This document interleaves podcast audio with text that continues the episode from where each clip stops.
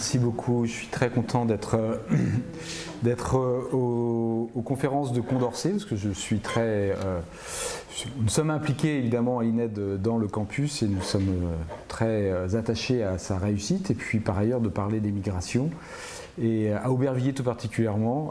et vous allez voir que dans ma présentation, il y aura des références à la Seine-Saint-Denis, donc on ne sera pas très loin.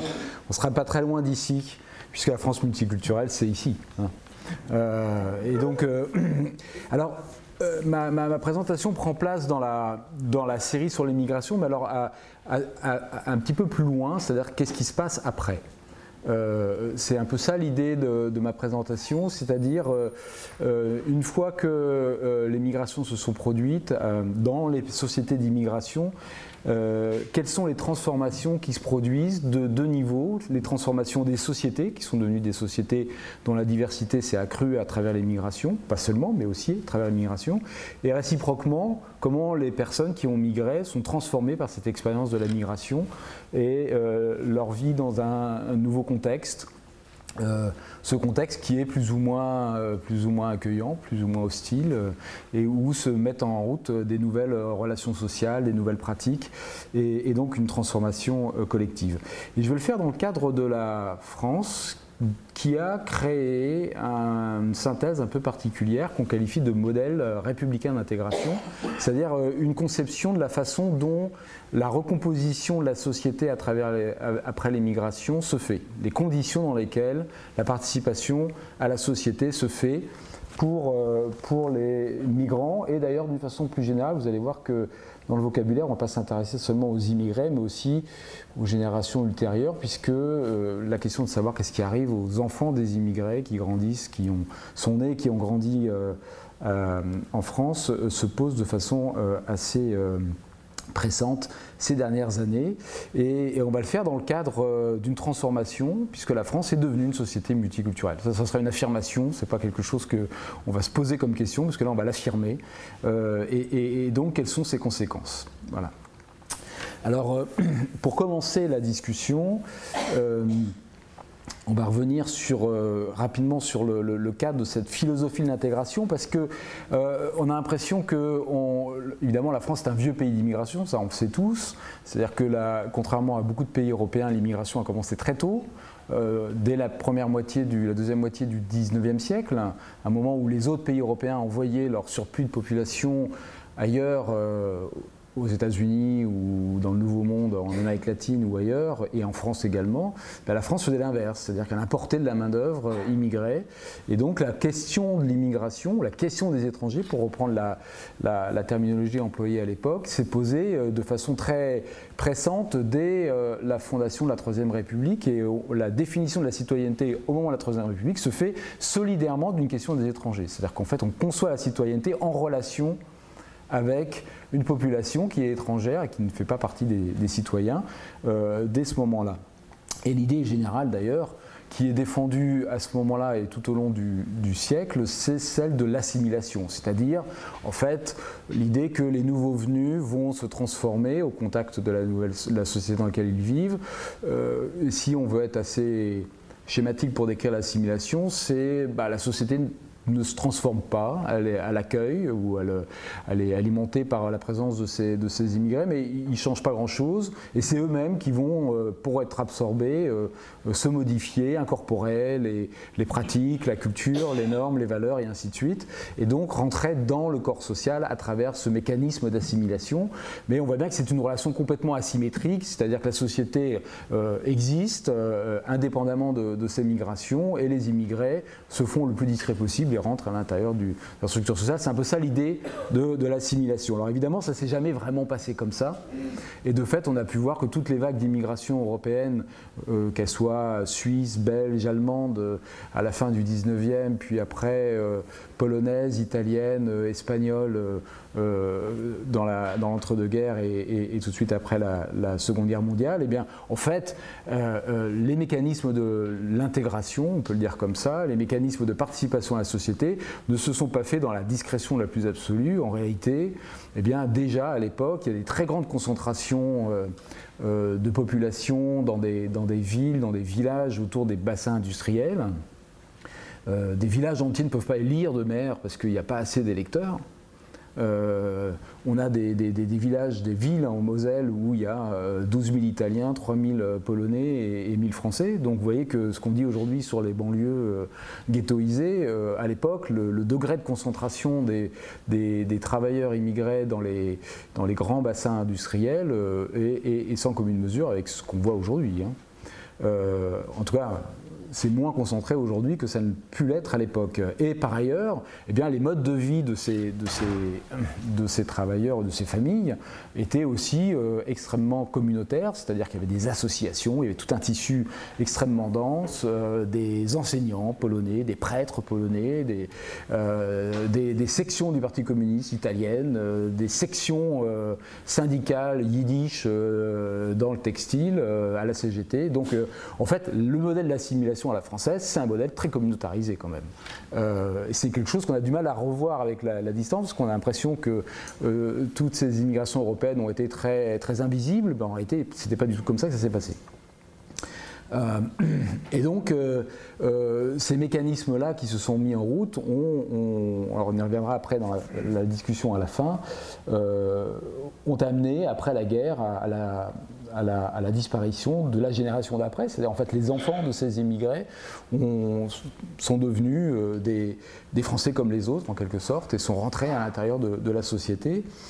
Et on a vu le retour de la question de l'intégration qui avait quasiment disparu euh, après les années 50, euh, dans les années 70-80, à un autre moment, c'est-à-dire que cette fois, eh bien, euh, c'était les, migrations des années 50-60 euh, qui, pour partie, étaient, issues de l'ancien empire colonial, et puis qui, pour partie, euh, parce qu'il y a une grande migration portugaise aussi entre 63 et 73, était encore européenne, mais une immigration dont les enfants, les descendants, étaient beaucoup plus visibles dans la société. Et donc les conditions de participation à la société se sont euh, un peu modifié, en tout cas c'est de ça dont on va parler. Et, donc à la fin des années 80, euh, on, a défini en fait, chose qui n'avait jamais été vraiment théorisée avant, un modèle d'intégration. Et qu'est-ce que c'était ce modèle d'intégration? Vous voyez derrière moi, c'est la définition qu'on donne le Haut Conseil à l'intégration qui a été euh, créé en 1989. À l'époque, le Premier ministre était Michel Rocard. Il faut concevoir l'intégration non comme une sorte de voie moyenne entre l'assimilation et l'insertion. Alors en fait, euh, en, réalité, ça va devenir ça après. Ils ont changé deux fois la définition, mais comme un processus spécifique. Par ce processus, il s'agit de susciter la participation active à la société nationale d'éléments variés et différents. Et différents. Vous voyez qu'on est un peu allusif, d'éléments variés et différents, tout en acceptant la subsistance de spécificités culturelles, sociales et morales.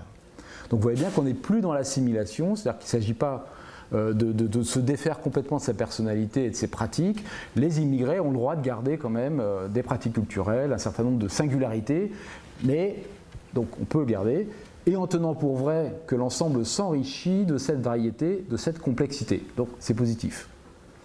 Euh, sans nier les différences, en sachant les prendre en compte, sans les exalter. Alors ça, c'est la, la, synthèse française, c'est-à-dire que on identifie les différences, mais on ne les exalte pas, c'est-à-dire qu'on insiste plutôt sur les ressemblances. Vous voyez que c'est la, position sur le fil euh, entre euh, le multiculturalisme et l'intégration. Euh, c'est sur les ressemblances et les convergences qu'une politique d'intégration met l'accent afin, dans l'égalité des droits et des obligations, de rendre solidaires les différentes composantes ethniques et culturelles de notre société et de donner à chacun, quelle que soit son origine, la possibilité de vivre dans cette société dont il a accepté les règles et dont il devient un élément constituant. Donc on voit bien la, la synthèse des droits et des devoirs, des modalités de la participation, de la reconnaissance de cette diversité, vue comme une richesse, mais en même temps une sorte de contrat derrière un compromis. Donc on peut dire que par rapport à l'assimilation, l'intégration telle qu'elle est conçue à la fin euh, des années 80, début des années 90, c'est plutôt une sorte de, euh, de, bon, de compromis ou de négociation euh, où la société évidemment est toujours prioritaire dans la définition des normes et des valeurs, mais elle admet que les participants, les immigrés donc, vont contribuer par leur participation à la transformer. C'est-à-dire qu'il va y avoir des adaptations. vous voyez qu'on n'est plus du tout, on n'est pas tout à fait dans la même perspective. Et donc cette société va, évoluer avec cette, euh, avec cette intégration. Malgré tout, ce qui reste à définir, c'est les modalités de la négociation. Qu'est-ce qui est acceptable Qu'est-ce qui ne l'est pas Comment ça se définit Et là, on peut dire que depuis la fin des années 90, euh, on est sur cette question-là. C'est-à-dire qu'on a euh, un problème avec le modèle d'intégration. On a un problème parce qu'il est mis en question, en fait, dans son monde de fonctionnement. Euh, d'abord parce qu'il y a des phases d'ouverture et de fermeture dans ce modèle. C'est-à-dire qu'il y a des moments où il est, on admet plus volontiers la participation et la visibilité des différences culturelles dans la vie publique. Il y a des moments où on l'admet moins. On peut dire qu'en ce moment, on est plutôt dans une phase où on l'admet plutôt moins. Donc il y a des durcissements euh, euh, face à l'expression publique de la diversité. Euh, par ailleurs, le modèle d'intégration, vous avez bien compris que c'est un peu un, j'ai dit un contrat, donc la compensation pour le fait que les immigrés petit à petit incorporent les éléments de la, de la, culture, des normes de la société française, en compensation en quelque sorte, ils reçoivent l'égalité. Or la mauvaise nouvelle, que posent les participations des jeunes d'origine immigrée dans les années 83 et 84 dans les marches pour l'égalité, c'est qu'en fait l'égalité n'est pas là. C'est ça un peu la grande découverte euh, à ce moment-là, c'est que euh, autant les deuxièmes générations italiennes, polonaises n'avaient pas été très visibles, là les, les enfants des immigrés algériens, marocains et portugais d'ailleurs viennent dire on n'a pas l'égalité. Il y a quelque chose qui ne marche pas. Et d'ailleurs, c'est accompagné d'un certain nombre d'émeutes urbaines qui vont émailler les années 80 et qui vont culminer en 2005, novembre 2005, vous en souvenez sans doute, par euh, alors là, euh, une, montée en puissance de ces émeutes euh, pendant plusieurs jours, à l'issue de laquelle le président de l'époque, Jacques Chirac, le Premier ministre Dominique de Villepin, disent on a une crise du modèle d'intégration. Ça ne marche plus. Donc il y a une sorte de consensus sur le fait que quelque chose ne marche pas. Et euh, en parallèle, ça fait déjà plusieurs années que les discriminations sont installées sur l'agenda politique, c'est-à-dire que euh, on conçoit que malgré le, principe d'égalité et, le modèle d'intégration qui est chargé de, créer cette égalité, eh bien en pratique, eh bien il existe des discriminations et ces discriminations, elles se font pas simplement entre Français et étrangers, mais elles se font aussi entre Français en fonction de l'origine. Donc il y a là un problème qui n'est pas résolu par l'acquisition de la nationalité, qui n'est pas résolu par l'intégration. Et d'ailleurs même, les discriminations euh, se produisent euh, pour des personnes qui n'ont strictement aucune différence par rapport aux autres, sinon leur nom, leur couleur de peau ou leur origine, qui peut être perçue d'une façon différente et variée. Donc il y a un problème euh, avec, cette, avec cette rupture d'égalité. Deuxième problème, en tout cas deuxième question qui est posée dans ces crises d'intégration, euh, il y a la question de la transmission dans les familles immigrées. Et euh, quand je dis on, on, devient un peu plus dur dans le contrat, eh bien il y a une réaction assez négative à l'égard de l'expression d'une transmission culturelle dans les familles. Il y a une attente assez forte que finalement euh, les, enfants d'immigrés euh, abandonnent une partie des pratiques euh, des parents. Et évidemment, la, la, pratique principale sur laquelle ça s'est focalisé dans les cinq dernières années, peut-être dix, c'est l'islam, la, religion, qui va cristalliser une partie de ces questions de transmission. et donc, on va avoir toute une série de grands mots qui circulent dans la société, la diversité, la ségrégation urbaine, sociale, euh, ethnique, euh, le communautarisme, c'est-à-dire l'idée que euh, les personnes ont plutôt des affinités entre elles et participent peu au reste de la société, mais vont avoir plutôt des relations et des activités dans des cercles étroits, affinitaires. Et, ce qui n'advient pas, c'est la reconnaissance du pluralisme en quelque sorte. Donc ce qui est posé dans cette France multiculturelle, c'est comment euh, articuler euh, socialement et politiquement le pluralisme ou la diversité euh, de la population. Et puis il y a une réaffirmation de l'assimilation que j'ai évoquée, avec plusieurs séries d'événements ou de, de, moments politiques, le débat sur l'identité nationale, plus récemment la question de la laïcité des valeurs républicaines, après les attentats notamment, et puis on a euh, aussi euh, des mouvements politiques qui mettent en avant des inquiétudes dans la société. Et vous avez sans doute entendu parler de la théorie du grand remplacement, l'idée selon laquelle en fait les Français avaient disparu, auraient disparu de pas mal de, quartiers et de villes et auraient été remplacés par, par des populations immigrées. Et derrière cette théorie-là, en fait, indépendamment de savoir si c'est démographiquement vrai ou faux, mais on va voir qu'il y a des fois pas, pas complètement euh, complètement déplacé de, montrer la, diversité des grandes villes françaises, euh, c'est l'idée qu'il euh, y a un privilège, une priorité principale accordée à ceux qui sont conçus comme étant les, vrais Français, qui, pourraient détenir la, qui, seraient responsables de la société, et les autres ne seraient pas complètement des égaux en la matière. Voilà. Et donc on voit bien qu'il y a là un moment de, crispation politique assez, assez fort. Euh, et l'identité nationale devient quelque chose qui euh, va cristalliser des inquiétudes et des oppositions. Euh, et en particulier parce que l'identité nationale, ça sert à quoi? Bah, Ça sert aussi à, tracer la frontière entre eux et nous. C'est-à-dire la question qui est posée, c'est comment ben, les, Français, en fait, passent du eux, quand ils ont des origines variées, à un nous qui est nous les Français. Et c'est ça qui est posé dans les débats. Et euh, la question qu'on peut se poser, c'est comment ça marche? Alors évidemment, historiquement, euh, on pense que l'adhésion, euh, l'appartenance à la communauté, nationale se fait par, en fait, selon l'expression de Renan, un plébiscite de tous les jours. C'est-à-dire que c'est pas lié à l'origine, c'est pas lié à sa couleur de peau, mais c'est évidemment lié à la participation à la société, à, l'adhésion à à ces principes. Mais Renan dit aussi, et c'est là où c'est bien compliqué, il parle aussi de l'histoire et de la culture. Donc il faut aussi euh, incarner l'histoire et euh, reprendre la culture du Dieu. Et donc on voit que dans les débats actuels, il y a une difficulté à définir quelle est l'histoire. L'histoire, on la raconte un peu, mais on va savoir jusqu'à quel point elle est, appropriable, et la culture surtout, comment la culture se définit, comme si elle était figée à un moment donné, et comme si elle n'avait pas évolué tout au long du XXe siècle, par exemple. Euh, et donc on a, euh, on a cette, cette, tension, et on passe, j'insiste un peu là-dessus parce que c'est une chose qui me semble importante à, à, concevoir.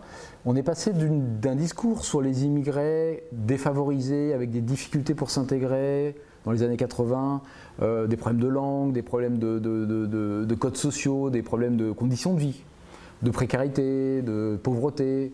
Euh, donc plutôt euh, un discours un peu misérabiliste sur les immigrés, à un discours où les immigrés sont devenus des minorités menaçantes. Ce qui n'est pas la même chose. Penser que les immigrés sont désavantagés ils sont éventuellement une charge pour la société parce qu'ils utilisent les, euh, les, bénéfices sociaux et ainsi de suite. Euh, c'est pas la même chose de dire ah ils sont en train de nous transformer et ils sont menaçants. Or aujourd'hui on est quand même passé euh, pas mal du côté de ils sont devenus menaçants et évidemment c'est pas mal autour de c'est beaucoup autour de l'islam que ça se focalise. Or il se trouve que l'appartenance à la nation résulte d'un double mouvement, celui de l'identification mais aussi celui de la reconnaissance. C'est-à-dire qu'en gros, ça ne suffit pas que je me dise français, il faut que vous me reconnaissiez comme français. Et si moi je me dis français mais que vous ne me reconnaissiez pas, eh bien, il y a quelque chose, qui, quelque chose qui ne fonctionne pas dans ce mécanisme. Donc on va essayer de, revoir tout ça et quelques éléments qui, qui montrent cette crispation euh, euh, ou cette vision des minorités menaçantes, c'est autour de l'islam évidemment. Alors, euh, bon, là, il y a quelques, quelques-unes, mais vous voyez, celle du point, cet islam sans gêne, à mon avis, traduit assez bien l'idée qu'il il y a là une menace qui est incarnée par des comportements, par des, par des valeurs, et c'est un autre type de registre que ce qui était connu jusqu'à présent quand on parlait des immigrés. Et un autre exemple qui est euh, ce sondage fait par euh, Ipsos pour le journal Le Monde en 2013 et a été répété en 2014. La question qui est posée, c'est euh, en pensant à la manière dont chacune des religions suivantes est pratiquée en France, dites-moi si cette religion cherche à imposer son mode de fonctionnement aux autres. Donc on est bien sur l'idée de la menace, le, caractère impérialiste en quelque sorte du groupe. Et vous voyez que les personnes interrogées, 80% disent la religion musulmane cherche à s'imposer au reste de la société. Donc on n'est plus dans l'idée d'une religion marginale qui pose problème peut-être dans son adaptation, mais enfin bon, c'est le problème des musulmans, à une religion conquérante. C'est pas du tout la même chose. Et ça va avoir des incidences par la suite. Alors maintenant que j'ai tracé le contexte, je vais arrêter de parler de, tous ces grands phénomènes comme ça de façon relativement abstraite, ou en tout cas reprenant l'actualité sociale et politique, et on va passer à une autre phase qui est, ben, on va se demander, est-ce que ça marche, le modèle d'intégration? Qu'il y avait une crise, on a vu un certain nombre de manifestations qui ont l'air d'alimenter cette idée qu'il y a une crise, mais est-ce que, en définitive, à travers nos recherches, on arrive à identifier euh, un état des lieux, euh, du fonctionnement de ce modèle d'intégration défini de la façon dont on l'a vu? Et pour le faire, on va utiliser une enquête que nous avons réalisée, euh, l'INED et l'INSEE, en 2008-2009, qui s'appelle Trajectoire et Origine. Vous avez euh, le livre, l'ouvrage qui est tiré de cette enquête qui a été publié l'année dernière et dont la plupart des résultats qui, enfin d'ailleurs presque tous les résultats qui sont présentés sont tirés. Et maintenant je vais vous raconter en tout cas, je vais essayer de synthétiser ce qu'on sait du fonctionnement du modèle d'intégration. Alors, l'enquête a été faite auprès de 22 000 personnes, et pour pouvoir euh, euh, connaître avec plus de précision la situation des immigrés et des descendants d'immigrés, on a délibérément surreprésenté ces groupes de population qui sont nombreux, mais pas si nombreux que ça dans la population française, puisque 10% de la population à peu près est immigrée et 12% dans les tranches d'âge euh, que nous enquêtions, qui étaient de 18 à 50 ans, 12% euh, sont des descendants d'immigrés, c'est-à-dire des personnes qui sont nées en France et dont l'un des parents est immigré. Alors, je vais avoir un, vocabulaire, il va falloir vous habituer. Euh, donc, immigrés, bon, on peut les appeler aussi la première génération, descendants d'immigrés, seconde génération. Les personnes qui ne sont ni immigrés ni descendants d'immigrés, on va les appeler population majoritaire. Ça va pour tout le monde Parmi les immigrés, il y a des immigrés qui sont arrivés adultes et des immigrés qui sont arrivés enfants. Ce n'est pas exactement la même chose. Arrivé à l'âge de 5 ans, on n'est pas né en France, mais on n'est pas très loin quand même d'avoir fait toute son école en France, euh, d'avoir euh, été socialisé en France. Donc ceux-là, on va les appeler, dans certains tableaux, les générations 1.5. Et parmi les descendants d'immigrés, il y a des descendants d'immigrés dont les deux parents sont immigrés, et il y a des descendants d'immigrés dont l'un des parents est immigré et l'autre ne l'est pas. L'autre est né en France. Euh, la mixité est assez importante dans les couples, hein, on le verra. Et donc, il se trouve qu'à peu près la moitié, un peu moins, 48% euh, des personnes qu'on peut qualifier de descendants d'immigrés ont un parent qui n'est pas immigré. Donc, à peu près la moitié des descendants d'immigrés seront ce qu'on va appeler des 2.5. Vous voyez? On va faire ça parce qu'on va essayer de faire le film des évolutions de génération, parce que c'est utile aussi pour voir les progressions des, comportements ou des pratiques, parce que évidemment, ça suit des, fils. La, question de l'intégration est une question de génération en définitive. Donc c'est quand même important de regarder les générations pour voir comment ça marche. Et puis on a surreprésenté également les originaires des DOM et les descendants d'originaires des DOM, c'est-à-dire les personnes nées en métropole dont les parents viennent des DOM. Alors on va dire pourquoi on a singularisé les DOM sont français évidemment depuis de nombreuses générations, ben, tout simplement parce qu'il n'aura échappé à personne que d'abord ils ne viennent pas d'un département qui est à proximité immédiate de la métropole, et donc ils vivent une mobilité qui est quand même assez plus proche de la migration que, que quand on vient de la Creuse et qu'on monte à Paris. Et puis deuxièmement, euh, la couleur de peau en général des personnes originaires des DOM les place souvent dans des situations, quand il, s'agit de discrimination, euh, assez proches en définitive des personnes d'origine d'Afrique subsaharienne, ou en tout cas on peut se poser la question. Est-ce que, est que le fait d'être français change ou ne change pas leur situation euh, dans le cadre de leur vie en métropole? Alors, la diversité de la population en France, ben voilà, elle est là, sous vos yeux. 5,7 euh, millions d'immigrés, donc tous âges confondus, parce que là c'est pour la, la, population totale, ça fait 8,7% de la population, mais pour les 18-50 ans, ça fait 10, parce qu'il est un peu plus restreint et les 6,7 millions descendants d'immigrés qui font 10% de la population, tous âges confondus, et 12 quand on est sur les, euh, quand on est sur les, euh, les 18-50 ans. Ce qui fait qu'en France métropolitaine, comme vous le voyez ici, euh, on a à peu près 4% des personnes qui sont des immigrés venus adultes, 6% qui sont des immigrés venus enfants. vous voyez que le ratio est quand même plutôt en faveur des enfants.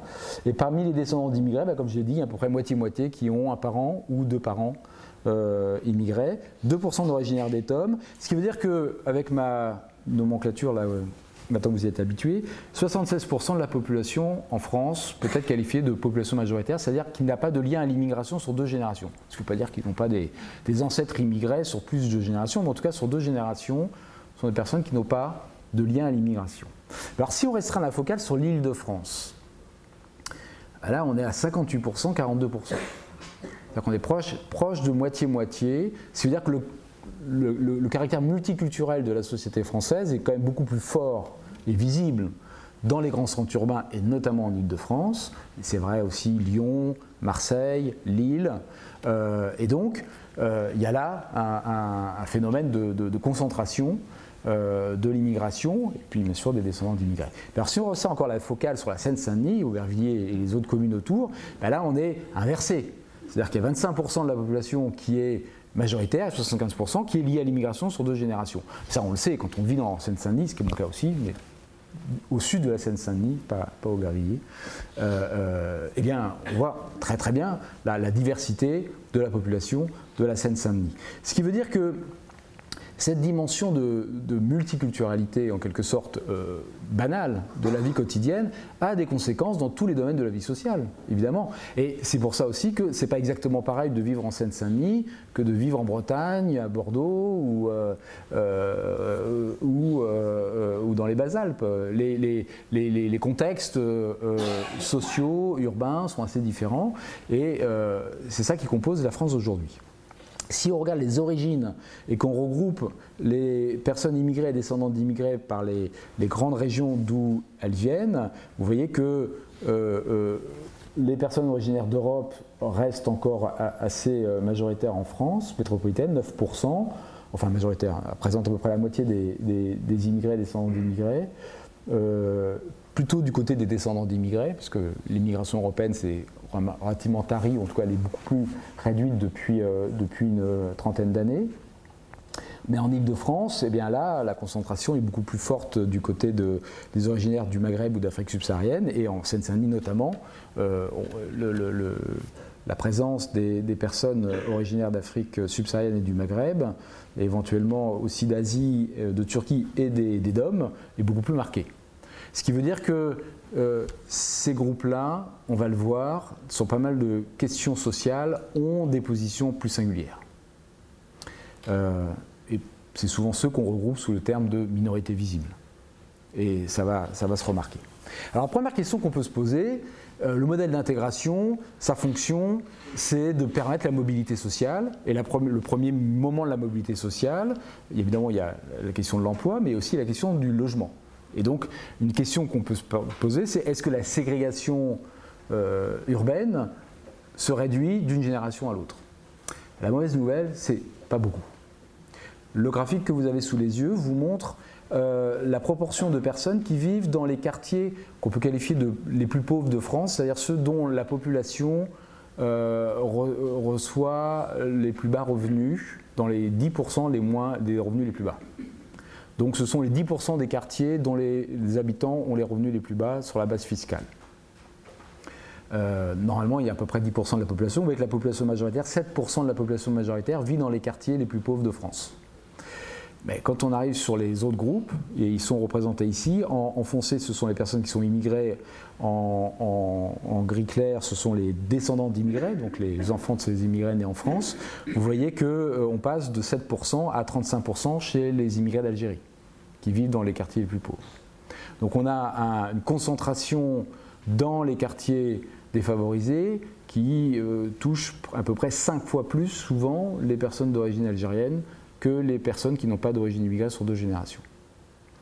Euh, et la mauvaise nouvelle, c'est que les enfants des Algériens, les descendants d'immigrés algériens, sont encore à 32% dans les mêmes conditions sociales. C'est-à-dire que la mobilité d'une génération à l'autre reste extrêmement limité. Et voire même, vous voyez que pour les originaires d'Afrique subsaharienne, les descendants d'immigrés d'Afrique subsaharienne vivent dans des quartiers plus pauvres encore que les immigrés d'Afrique subsaharienne qui vivent, qui vivent encore dans, les, dans les, poches insalubres des grands centres urbains parisiens ou des grandes villes, plutôt en Ile-de-France d'ailleurs, et du coup se retrouvent dans des quartiers où les ressources locales sont un peu plus élevées que dans les quartiers de périphérie euh, qui peuvent être un peu plus pauvres. Par contre, à l'opposé, vous voyez que pour les immigrés et les descendants d'immigrés d'origine européenne, il n'y a pas du tout cet effet de concentration dans les quartiers les plus pauvres. Donc il y a une bifurcation très très forte selon les origines des immigrés euh, euh, sur le type de quartier dans lequel ils vivent. Alors vous allez me dire, oui, mais il y a des explications au fait qu'il y ait des concentrations, il y a des niveaux de revenus, taille des familles, enfin il y a plein d'explications qui font qu'on n'arrive pas à habiter dans les quartiers, on n'arrive pas à accéder à des logements euh, qui sont trop chers, et donc du coup on se retrouve concentré, et ça n'a rien à voir avec l'origine, ça a à voir avec la classe sociale, évidemment. Oui, mais alors si on essaye de contrôler euh, la probabilité de vivre dans les quartiers les plus pauvres en fonction du niveau de revenu, de l'âge, de l'éducation, de la taille d'unité urbaine et des origines sociales des, personnes euh, interrogées, eh bien, donc là, on fait, on fait une procédure statistique qui consiste à essayer de, tenir compte de l'ensemble de ces informations et de regarder qu'est-ce qui reste, est-ce que l'origine explique quelque chose dans ces écarts? Et ce qui est représenté sur le graphique vous montre que quand c'est euh, sur la droite du graphique en, bleu ou en, violet, ce sont les facteurs, euh, les probabilités supérieures de vivre dans des quartiers défavorisés avec tous les autres euh, facteurs qui sont contrôlés. Ce qui veut dire que être d'origine d'Afrique subsaharienne ou euh, du Maghreb expose au fait de vivre dans les quartiers défavorisés, alors même qu'on a le même niveau de revenu, alors même qu'on a la même taille de famille, alors même qu'on a le même niveau social que des personnes qui n'ont pas la même origine que vous. Donc l'origine est un des facteurs, un des paramètres importants qui va expliquer le type de quartier dans lequel les personnes vivent. Ce qui veut dire qu'il euh, euh, y a une forme de ségrégation qui relève de la discrimination. C'est-à-dire qu'il y a des mécanismes de mise à l'écart qui sont euh, fondés en partie sur l'origine. Alors que de l'autre côté, quand les barres sont vers la gauche si je ne me trompe pas sur les. bon, en tout cas, l'autre côté. Euh, euh, vous voyez que là, par contre, les personnes d'origine portugaise, par exemple, ont une probabilité inférieure de vivre dans des quartiers défavorisés que la population majoritaire, ce qui a des mécanismes euh, d'accès à la propriété, de, évidemment même d'entraide éventuelle, qui vont compenser les, positions sociales de ces, de ces familles. Et on a à peu près la, la même, euh, la même information sur les personnes d'origine italienne ou espagnole. Donc il y a bien là la confirmation qu'il y a quelque chose qui tient à l'origine et que ça touche certaines origines et pas toutes. Euh, les écarts sont moins marqués dans le 93. Alors c'est un graphique qui vous montre la même information euh, en, pourcentage absolu. Vous voyez que 40% de la population majoritaire en Seine-Saint-Denis vit dans des quartiers défavorisés. Bon, évidemment, il y a une grande partie des quartiers de, de la Seine, pas tous, hein, mais partie plus importante de quartiers de la, Seine-Saint-Denis où les niveaux de revenus sont très bas. Euh, et donc du coup, euh, ça, euh, ça, caractérise le, département de façon assez forte. Et vous voyez que les écarts entre la population majoritaire et le reste des, des, groupes d'origine variés n'est pas si élevé par rapport au reste de la France. Donc il y a un effet d'homogénéisation en Seine-Saint-Denis des conditions sociales qui, qui différencie le, le département du reste de la France. On a la même information, bon, je vais passer vite, c'est une enquête qu'on a fait en 2015 en Ile-de-France seulement. Et ici, ce sont les taux de chômage à l'IRIS. Euh, donc, euh, euh, ce n'est pas les niveaux de revenus, c'est le taux de chômage. Et les, deux couleurs du haut, les plus claires, représentent les 25% de quartiers où les taux de chômage sont les plus élevés en, en Ile-de-France. Et vous voyez que ça regroupe à peu près 30% de la population francilienne, mais seulement euh, à peu près 22% euh, euh, de la population majoritaire et un peu plus de 60, près de 60% des descendants d'immigrés non européens. Donc vous voyez qu'il y a là un effet qui confirme ce qu'on a vu tout à l'heure. Alors deuxième question, est-ce que l'accès à l'emploi marche mieux? Bon, c'est qu'on l'accès à l'emploi ne marche pas très bien en général, mais est-ce qu'on va retrouver les mêmes écarts? Eh bien là aussi, euh, euh, l'élément qu'on trouve, c'est que pour les immigrés, il y a un surchômage très élevé pour certains groupes, que vous connaissez déjà, et un surchômage beaucoup plus fort pour les femmes par rapport aux hommes. on ne va pas retrouver la même chose pour les descendants d'immigrés. Et les descendants d'immigrés, vous ne pouvez pas le voir parce que ça passe trop vite là, mais ont un niveau de chômage supérieur à celui des immigrés de mêmes origines. C'est-à-dire qu'à l'inverse de ce qu'on aurait attendu, une amélioration de la situation sociale et économique pour les descendants d'immigrés, on trouve le contraire. C'est-à-dire qu'il y a un chômage plus élevé pour les, descendants d'immigrés d'origine algérienne, marocaine ou tunisienne ou subsaharienne. Et on trouve pour la plupart des groupes, sauf pour les Algériens, une inversion, c'est-à-dire que les garçons, les hommes, sont plus souvent au chômage que les femmes. Ce qui est une sorte de transformation de la situation qui est lié aussi à des représentations négatives à l'égard des hommes d'origine maghrébine et, africaine, et qui va peser beaucoup sur leur accès au marché de l'emploi.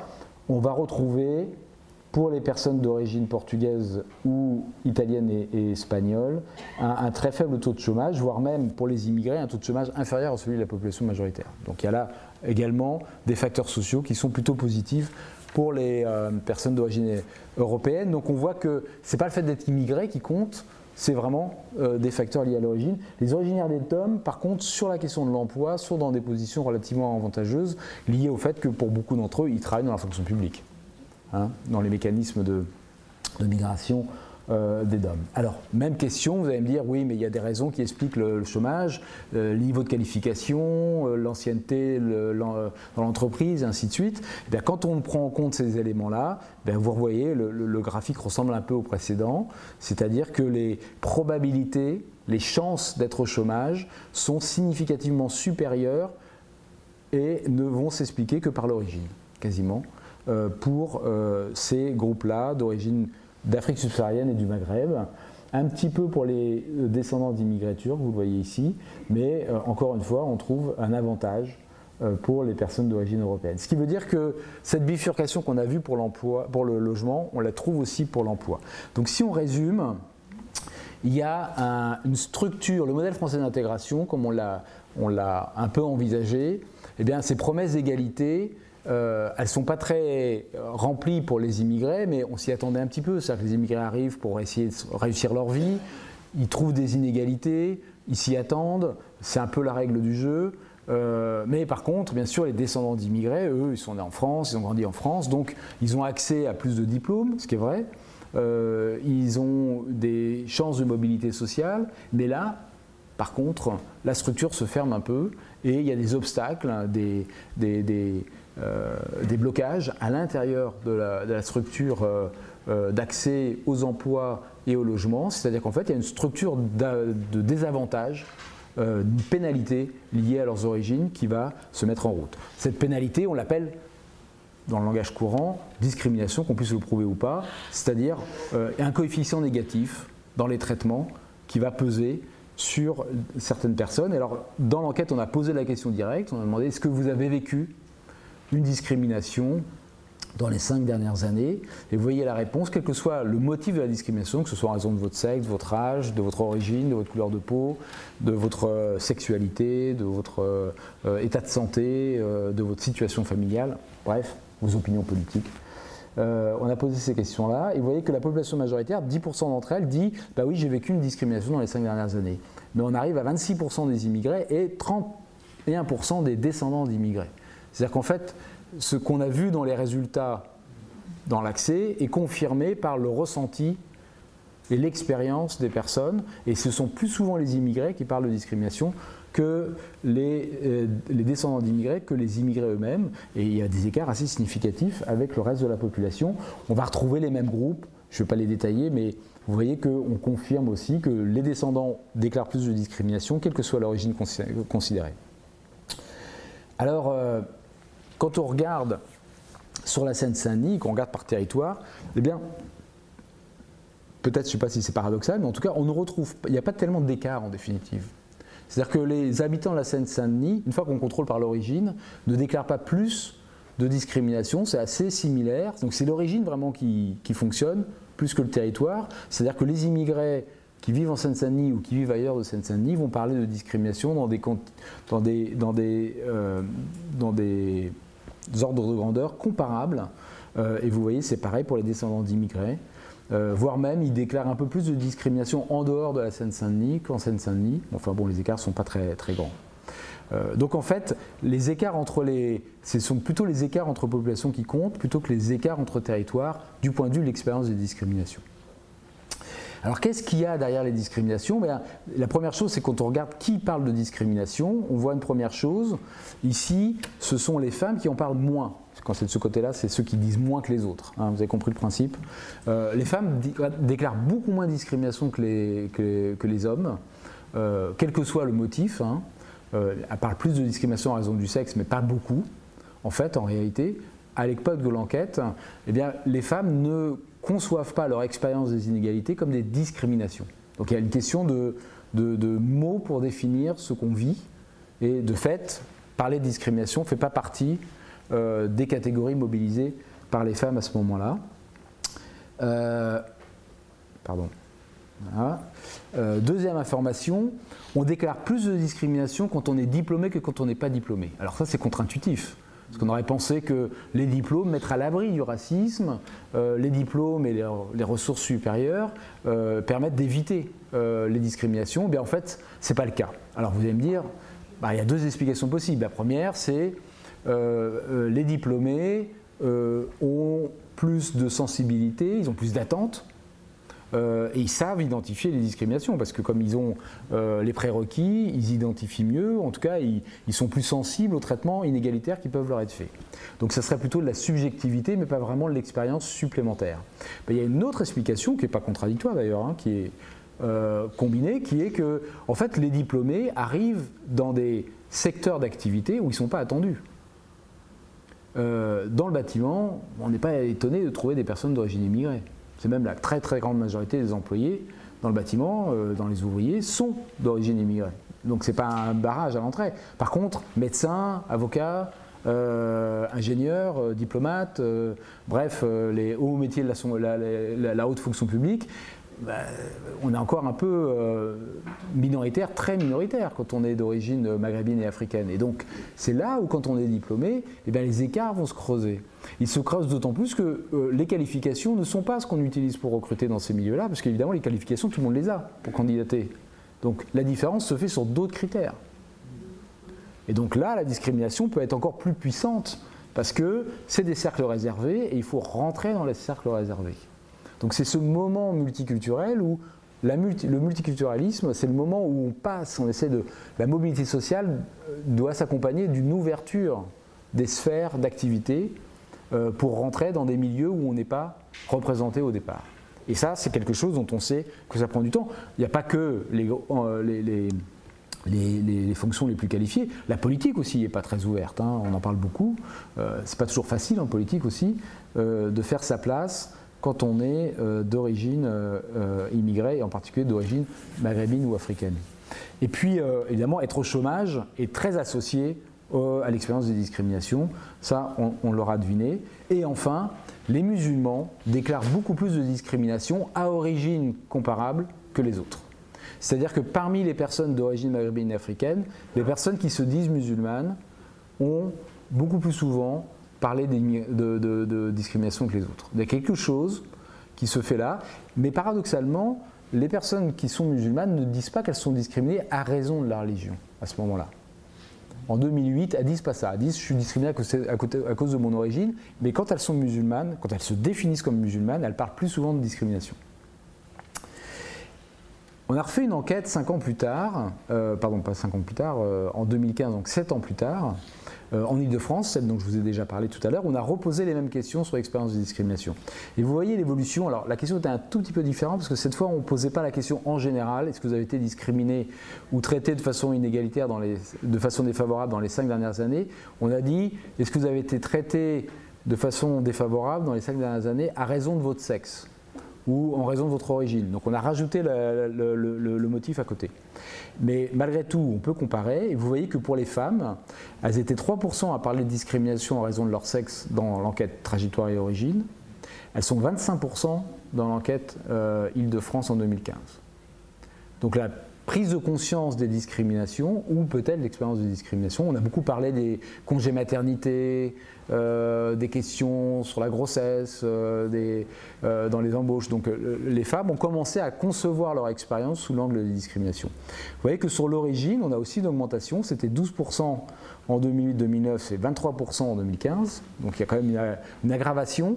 Est-ce que c'est une aggravation des situations de discrimination seulement, ou est-ce que c'est une montée en prise de conscience de leur existence? La religion, c'est spectaculaire. 1,5% des personnes déclarées une discrimination à raison de la religion en 2008, c'est 18% en 2015. Donc il y a là euh, des progressions, mais c'est vrai aussi pour l'état de santé, vous voyez. Euh, il y a là une dynamique euh, dont il va falloir prendre compte parce qu'il il y a quelque chose qui se passe visiblement dans la société française. et sur les personnes qui se disent musulmanes, dans l'enquête euh, de trajectoire et origine, 5% d'entre elles disaient qu'elles avaient été discriminées à raison de leur religion, donc ce n'était pas beaucoup. C'est 40% dans l'enquête euh, faite en Ile-de-France en 2015. Donc il y a là un transfert de l'expérience de la discrimination depuis l'origine vers la religion, qui est évidemment lié au débat public que je vous ai évoqué au début, avec les unes de, journaux que j'ai euh, évoquées. ça, c'est le côté négatif il n'y a pas que des côtés négatifs. Le modèle d'intégration, c'est aussi une dimension culturelle. Comment ça marche? Est-ce que vraiment euh, euh, ça ne marche plus, comme on l'entend parfois? Est-ce que vraiment euh, il y a des défauts de ce côté-là? Ben, On a posé des questions sur les langues parlées pendant l'enfance, et là, vous voyez, on a notre, notre système de, de, fil générationnel, les immigrés venus adultes, venus enfants, les descendants d'immigrés, les descendants d'un parent immigré, d'un parent majoritaire, et puis la population majoritaire. Et en bleu, vous avez les personnes qui ont dit j'ai parlé que le français dans mon enfance avec ma famille. En, bleu clair, ceux qui ont dit ben, j'ai utilisé le français et une autre langue. En vert, ceux qui ont dit j'ai parlé une seule langue et une langue étrangère, quelle qu'elle soit. Et puis en, en plus clair au-dessus, ceux qui ont dit j'ai parlé plusieurs langues mais étrangères. Pas le français mais d'autres langues. D'accord? Eh bien, vous voyez que, en fait, ce qu'on voit euh, progresser de façon très notable, euh, et c'était attendu, c'est qu'en fait, les descendants d'immigrés ont parlé français avec leurs parents, pour la très grande majorité d'entre eux. Euh, et même quand ils ont un parent français et, l'autre parent immigré, ben, en fait, le, le, parent immigré utilise très très peu sa langue pour parler euh, il y a une déperdition très très forte de la langue, euh, parce que c'est compliqué en fait de garder une langue euh, dans un contexte où le reste de la société parle une autre langue. Donc l'idée selon laquelle il y aurait une déperdition ou en tout cas un ralentissement de l'acquisition ou l'utilisation de la langue est complètement fausse. En réalité, si on pense que c'est ça le modèle d'intégration, ça marche bien. L'acquisition de la langue, l'utilisation de la langue majoritaire, fonctionne bien. Peut-être même on devrait s'inquiéter du faible bilinguisme à la troisième génération. Peut-être que ce serait pas mal qu'il y ait plus de bilinguisme euh, dans les familles euh, immigrées sur plusieurs générations, parce que ça peut être aussi un avantage pour pas mal d'enfants, mais en tout cas, c'est pas ça qui se passe. autre question, est-ce qu'on a un repli communautaire? Et on a posé la question sur les amis. Est-ce que les amis que vous avez sont principalement de la même origine que vous ou pas?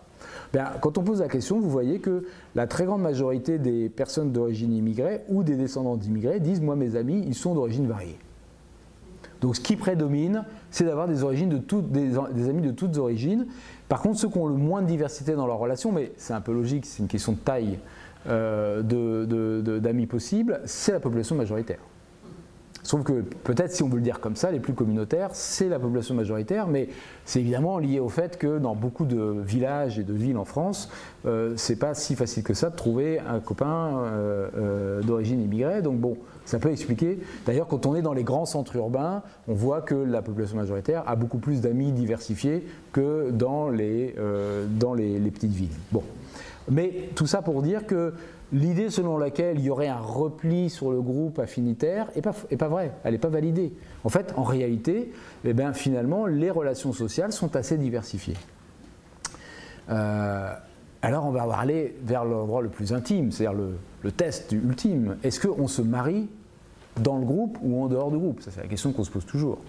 Ben, euh, pour les immigrés, évidemment, il y a beaucoup de mariages à l'intérieur du groupe, parce que d'abord, beaucoup d'immigrés arrivent mariés. Donc ils ne vont pas se marier avec quelqu'un d'autre en dehors du pays d'origine. Mais parmi ceux qui viennent non mariés, on a déjà une augmentation de l'hétérogamie, pour le dire comme ça.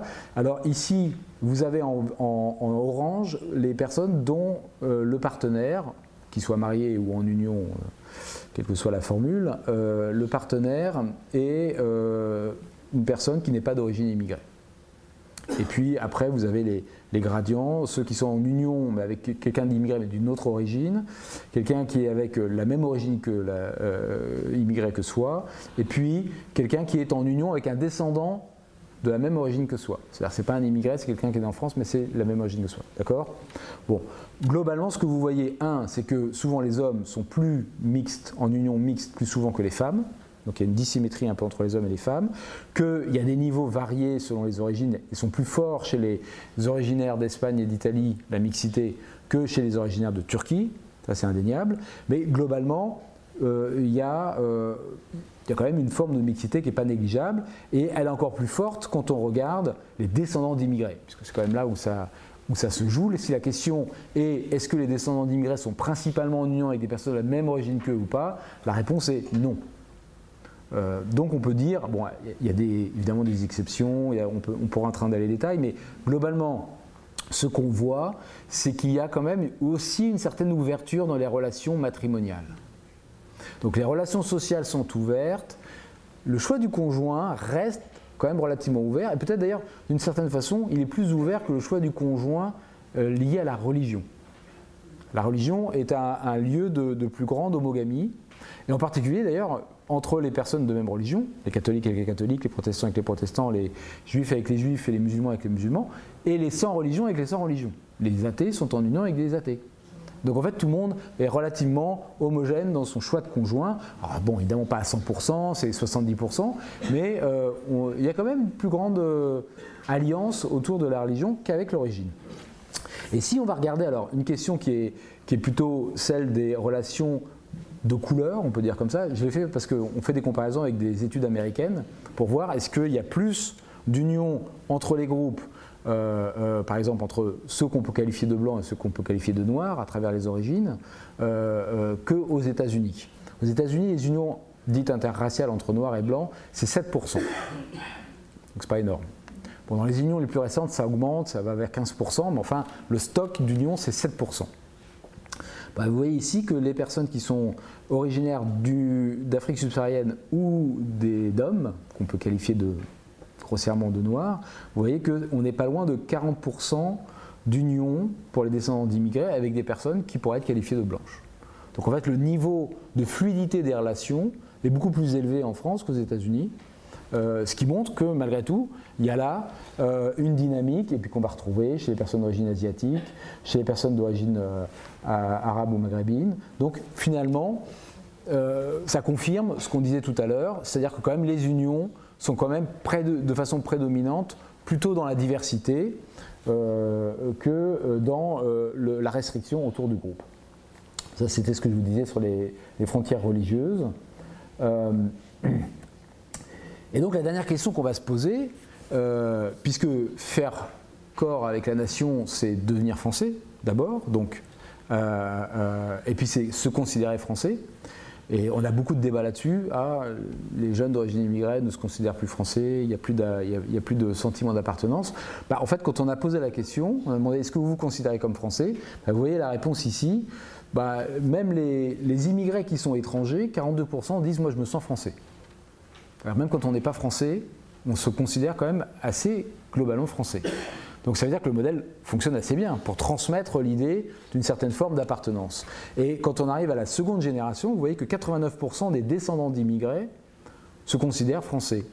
Ce qui est un peu moins, mais pas très loin, de euh, la population majoritaire qui est à 98% à répondre oui, oui, je me sens français, euh, c'est pas, pas un souci. Mais en même temps, à la question est-ce que vous vous sentez proche euh, du pays, de votre pays d'origine ou de celui de vos parents, ben, vous voyez que également, dans des chiffres assez similaires, les personnes disent bah oui, moi je me sens algérien, euh, pas, antillais, euh, italien, malien. Donc en fait, on est dans la multiplicité des appartenances. On n'est pas dans l'exclusivité de l'appartenance, c'est pas être français ou autre chose, c'est être français et autre chose dans leur cas. Et on le voit beaucoup mieux avec ce graphique qui combine. Vous voyez que euh, chez les immigrés venus adultes, euh, en violet, c'est ceux qui combinent, je me sens français, je me sens autre chose. En bleu, c'est ceux qui se disent que français. Et puis en jaune, ceux qui se disent que autre chose. Bah, vous voyez que quand on est immigré, on se partage entre que autre chose ou en combinaison. Mais quand on est venu enfant, déjà, on voit qu'un nombre non négligeable se disent que français. Et euh, chez les descendants d'immigrés, on voit que c'est la combinaison qui prédomine. Donc en réalité, on est dans la pluralité des appartenances. Et le film des générations vous montre que quand on arrive à la deuxième point 5 génération, les enfants d'un parent immigré et un parent non immigré, eh bien, euh, comme la langue a été plus ou moins perdue, l'attachement au pays d'origine du parent immigré est relativement plus limité. Donc on se demande qu'est-ce qui va se passer pour la troisième. On ne sait pas. Mais en tout cas, le film de la progression de cette forme d'appartenance montre qu'on a tort de s'inquiéter. En tout cas, si c'était ça qu'il fallait faire, s'inquiéter, on a tort. Euh, c'est pas comme ça que ça se passe. Donc en réalité, ça marche assez bien. Ça marche assez bien, mais vous vous souvenez, l'appartenance, c'est pas que un sentiment, pour soi, c'est la reconnaissance par les autres. Et donc on a posé la question. La première question qu'on a posée, c'est à quelle fréquence on vous demande d'où vous venez? Alors ça, c'est une question assez classique. Quand on est immigré, on sait qu'on vous la pose souvent. Euh, et on peut dire que c'est une question assez banale, c'est de la curiosité, c'est sympathique, c'est une discussion. Mais en même temps, quand c'est répété toute la journée, ça devient un petit peu obsédant. Euh, et euh, là, vous voyez, les gens qui ont répondu, on me demande souvent d'où je viens. Bien, vous voyez qu'en rose, c'est les personnes qui sont originaires d'Afrique subsaharienne et des DOM. Quand ils viennent d'arriver, quand ils sont immigrés, 50% disent Moi, on me demande souvent d'où je viens. Puis quand ils sont arrivés enfants, quand ils sont nés en France avec des parents immigrés, quand ils sont nés en France avec un parent immigré d'Afrique subsaharienne ou DOM et un parent qui ne l'est pas, bah, c'est exactement pareil. C'est-à-dire que ça ne bouge pas dans le temps. C'est-à-dire que la différence est perçue euh, par leur environnement de façon complètement stable. Alors que si vous regardez les originaires d'Europe, bah, quand ils viennent d'arriver, ils sont immigrés, ils ont peut-être un accent, un nom, quelque chose qui va faire un petit peu euh, exotique. En tout cas, on leur demande d'où vous venez. Bon, un peu moins, 30%. Mais tout de suite, quand ils sont arrivés enfants, vous voyez que passe inaperçu. À 12%, on demande d'où vous venez. Donc en fait, leur expérience, c'est qu'ils deviennent invisibles, inaperçus dans la société. Et quand on fait le même exercice avec une autre question qui est est-ce que vous pensez que les autres vous voient comme un Français? Donc on a demandé est-ce que vous vous sentez français? Et après on a demandé la deuxième question qui était est-ce que vous pensez que les autres vous voient comme français? Eh bien ici vous voyez que quand on est immigré, devenu français, hein, c'est que des français de nationalité, eh bien, entre 60 et 70% des gens, quelle que soit leur origine, disent ah non, non moi on ne me voit pas comme un français. Donc l'idée que la naturalisation c'est l'entrée dans la nation, ben, peut-être que sur les papiers oui, mais dans la vie sociale c'est pas exactement ça. Ça ne marche pas vraiment. Et euh, par contre, on va retrouver notre bifurcation. Vous voyez qu'en bleu, c'est les descendants d'immigrés, ici les immigrés venus jeunes ou les descendants d'immigrés européens. Bah, on retrouve le même mécanisme que pour euh, la question d'où vous venez. Assez rapidement, bah, ils disent bah, Moi, on me voit comme un Français, oui. Je passe inaperçu. Donc ça marche. Mais par contre, pour les autres, vous voyez que c'est plus compliqué. Et pour les personnes d'origine africaine ou euh, originaires des DOM, près de 60% des descendants d'immigrés, ceux qui sont nés en France, continuent à dire on ne me voit pas comme un Français. Donc ça veut dire que le modèle français d'intégration, dont le pilier principal est l'acquisition de la nationalité, c'est-à-dire que la citoyenneté, c'est le, c'est le, c'est le, pilier de, de, de l'appartenance et du modèle français d'intégration. En fait, elle marche du point de vue de ceux qui doivent s'intégrer, elle ne marche pas du point de vue de la société qui doit intégrer. Et donc le problème du modèle français d'intégration, ce n'est pas les immigrés, c'est la société. Et ça va se reproduire, alors maintenant, parce que j'ai déjà pris beaucoup de temps, pour les musulmans de façon encore plus flagrante et plus forte. Vous avez vu qu'un certain nombre d'indicateurs les singularisaient. J'avais des éléments qui décrivaient la population musulmane en France. Un point important, c'est que les musulmans en France aujourd'hui, c'est plus simplement des immigrés, mais c'est aussi beaucoup des descendants d'immigrés. C'est-à-dire qu'on est dans l'islam de France, vous voyez 39% des musulmans des personnes qui se disent musulmanes, hein, puisqu'on a posé la question de la religion, c'est l'autodéclaration, sont, euh, sont descendants d'immigrés. Donc c'est l'islam de France par des personnes qui sont nées et qui ont grandi en France. De milieux très populaires, avec des niveaux d'éducation, disons, bipolaires, avec euh, beaucoup de sorties sans diplôme, mais également euh, des réussites scolaires assez fortes avec des diplômés du supérieur. Donc on a les, deux, les deux catégories avec la religion qui n'est pas spécialement aussi saillante qu'on pourrait, on pourrait l'attendre, 30%, un peu plus de 30% des musulmans disent je me définis par ma religion. Mon identité est définie par ma religion parmi d'autres critères. Ça veut dire que 70% se disent musulmans, mais pour eux, ce n'est pas la religion qui est l'élément central de leur identité. Euh, il y a beaucoup plus de, religiosité chez les musulmans euh, par rapport aux catholiques, ça c'est indéniable. Les musulmans et les juifs déclarent à plus de 75%, pour eux la religion est quelque chose d'important dans leur vie. Donc ça reste un élément fort de leur expérience sociale, de leur façon d'appréhender le monde. Euh, mais par contre, bah, tout ce qu'on a vu tout à l'heure euh, est redécliné ici, c'est-à-dire que les musulmans ont beaucoup plus souvent, euh, on ne les voit pas comme des Français, ils sont exposés au racisme, aux discriminations, et puis au fait qu'on leur demande assez, assez fréquemment d'où vous venez, plus que les autres, y compris à origine comparable. et le cas encore plus critique, évidemment, pour l'accès au marché de l'emploi, c'est pour les femmes musulmanes qui portent un voile. Là, on a une clôture à l'égard du reste de la société qui est encore plus prononcée et on a des niveaux de, chômage ou d'activité professionnelle extrêmement bas chez les femmes musulmanes qui portent un voile, y compris par rapport aux femmes musulmanes qui ne portent pas de voile.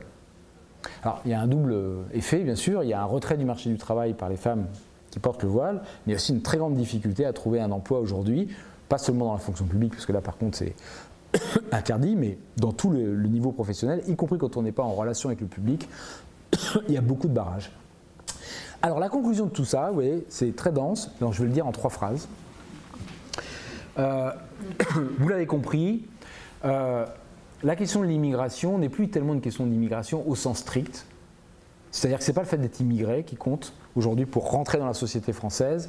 Il y a un impact significatif des origines, et c'est principalement des origines peut-être soit postcoloniales, c'est-à-dire qui viennent de l'ancien empire colonial français, soit liées à la couleur de la peau et à la visibilité de l'origine, qui va renforcer l'identification de la société, mais clairement, euh, certains groupes ont plus de difficultés que d'autres, et ces difficultés ne sont pas explicables uniquement par le niveau scolaire, par euh, euh, la classe sociale, par le niveau de revenu, par la taille des familles, elle est explicable par leur origine au sens strict, c'est-à-dire par la réaction des gens à leur origine.